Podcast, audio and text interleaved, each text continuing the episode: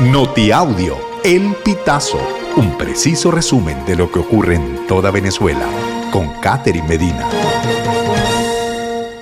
Saludos estimados oyentes. A continuación hacemos un repaso informativo por las noticias más destacadas hasta este momento. Comenzamos.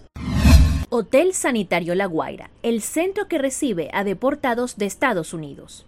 Los migrantes venezolanos que han sido deportados por Estados Unidos hacia Venezuela como parte de un acuerdo entre ambos países están siendo alojados en el Hotel Sanitario La Guaira, donde reciben atención médica tras su llegada, mientras su historial policial y judicial es revisado por las autoridades competentes.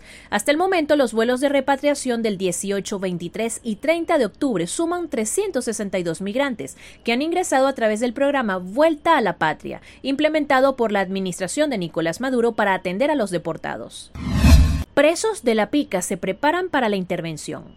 La Pica es la cárcel ubicada en la parroquia homónima de Maturín, capital del estado Monagas, donde conviven 1.400 privados de libertad. Allí los habitantes están preparados para que la operación Gran Cacique Guaycaipuro tome el penal. De hecho, fuentes cercanas en el pueblo aseguran que durante el fin de semana los presos sacaron todas sus pertenencias. Este miércoles primero de noviembre, las personas contaron al equipo del Pitazo que muchos presos sacaron vacas, gallos, cerdos y perros hacia otras zonas del estado. En Cojedes, gobierno de Maduro pone en servicio la primera línea de visitaxis. En Tinaco, Estado Cojedes, se ofreció una nueva modalidad de movilidad de pasajeros. Se trata de la primera línea oficial de visitaxis promocionada por el gobierno de Nicolás Maduro. La iniciativa ha sido calificada por distintos usuarios como otro ejemplo de la aplicación de modelos cubanos en Venezuela. El desfile de las nuevas unidades de transporte se realizó este martes 31 de octubre por las principales calles de la parroquia capital del municipio Tinaco. Se exhibieron dos triciclos y una docena de bicicletas piloteadas por hombres uniformados con indumentario oficial.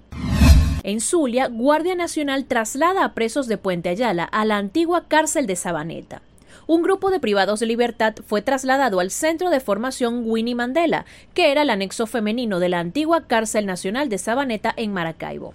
Fuentes del penal informaron que al menos 75 presos ingresaron al centro penitenciario y que venían procedentes de la cárcel José Antonio Anzuategui, conocida como Puente Ayala, la cual fue intervenida este lunes 30 por el gobierno de Nicolás Maduro. Estados Unidos extiende permisos de trabajo de forma automática a migrantes. ¿Quiénes pueden participar? La Oficina de Servicios de Ciudadanía e Inmigración anunció el 27 de octubre que los documentos de autorización de empleo contarán con una extensión automática de 180 días para aquellos que comienzan su solicitud de renovación. La medida aplica incluso para personas que cuentan con un proceso de asilo o estatus de protección temporal. La Oficina de Servicios de Ciudadanía e Inmigración dio a conocer en septiembre que aumentará la validez de los permisos de trabajo a cinco años para las personas refugiadas, asiladas y quienes tienen una solicitud de asilo, un proceso de cancelación de la expulsión abierto, permiso de permanencia temporal, ajuste de estatus y los beneficiarios de suspensión de remoción. Estimados oyentes, este ha sido el panorama informativo hasta esta hora. Narró para ustedes Catherine Medina.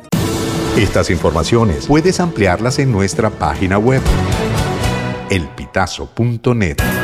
También recibimos tus denuncias vía SMS o WhatsApp a través del 0414-230-2934.